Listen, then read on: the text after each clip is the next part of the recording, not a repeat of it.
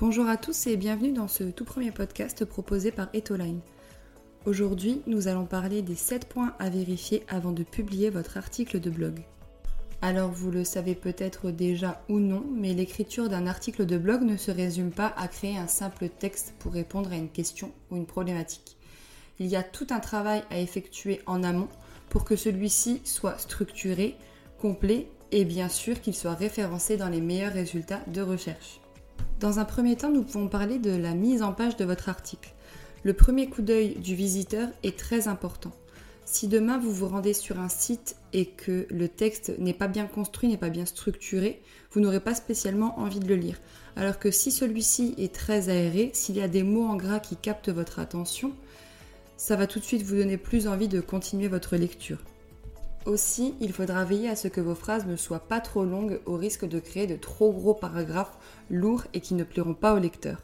Un maximum de 20 à 30 mots est recommandé en général pour que la lecture soit agréable, mais bien sûr, on ne vous en voudra pas si vous avez plus de choses à dire et que votre phrase fait plus de 20 mots.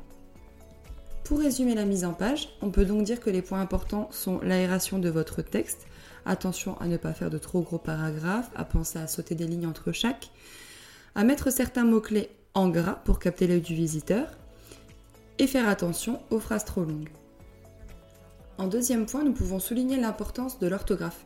Cela peut paraître évident, mais un texte mal orthographié pourra hérisser le poil de certains lecteurs. Une lecture et relecture est donc de mise, et si l'orthographe n'est pas votre fort, des outils comme Scribens ou encore Reverso pourront vous être utiles pour vérifier si l'orthographe de votre texte est bonne. Petit conseil au passage, si la tâche de la relecture peut être déléguée à une autre personne, c'est encore mieux. Car à force de lire et relire votre article, votre œil se sera habitué à vos fautes et vous pourrez donc en faire sans le vouloir. En troisième point, nous pouvons parler des images. En effet, un article imagé sera toujours agréable pour un lecteur. Vous n'êtes pas obligé d'en mettre beaucoup, mais deux trois images expliquant certains textes par exemple seront toujours les bienvenues. Vous pouvez les prendre vous-même lorsque vous en avez l'occasion, à l'aide d'un téléphone ou d'un appareil photo, ou en trouver sur des sites comme 123RF ou Pixabay qui seront entièrement libres de droit. Attention cependant à ne pas oublier le copyright si votre photo ne provient pas d'un site libre de droit, car cela pourrait engendrer des sanctions allant jusqu'à plusieurs milliers d'euros. Enfin, veillez à ce que vos images soient au bon format, de bonne qualité et surtout renommées. Même chose pour les balises alt. Privilégiez un texte très court qui décrira l'image et avec des mots-clés correspondant à votre article. Ce sera toujours un plus pour votre référencement. Parlons maintenant du référencement de votre article de blog. Pour ce faire, nous allons souligner quatre points. L'utilisation des mots-clés, les titres et sous-titres HN, la métadescription et enfin le maillage interne et externe.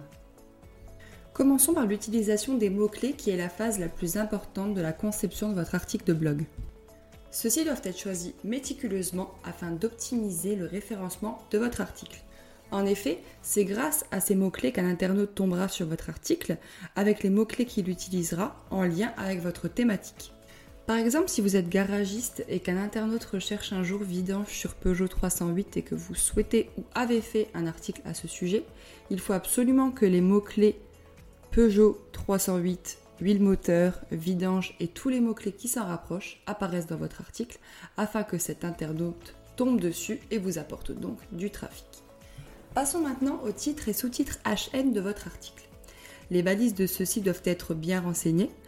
Partez du principe que le titre de votre article de blog correspond au H1, que vos gros sous-titres correspondent au H2 et que les sous-titres sont les H3, etc. Les mots-clés présents dans votre H1 et requête cible doivent de préférence y apparaître. Prenons comme exemple l'article de blog Comment effectuer la vidange de ma Peugeot 308. Le H1 sera donc Comment effectuer la vidange de ma Peugeot 308. La requête cible sera Vidange Peugeot 308 et le H2 pourrait être Effectuer la vidange de ma Peugeot 308 avec en H3 les outils nécessaires pour effectuer la vidange de ma Peugeot 308.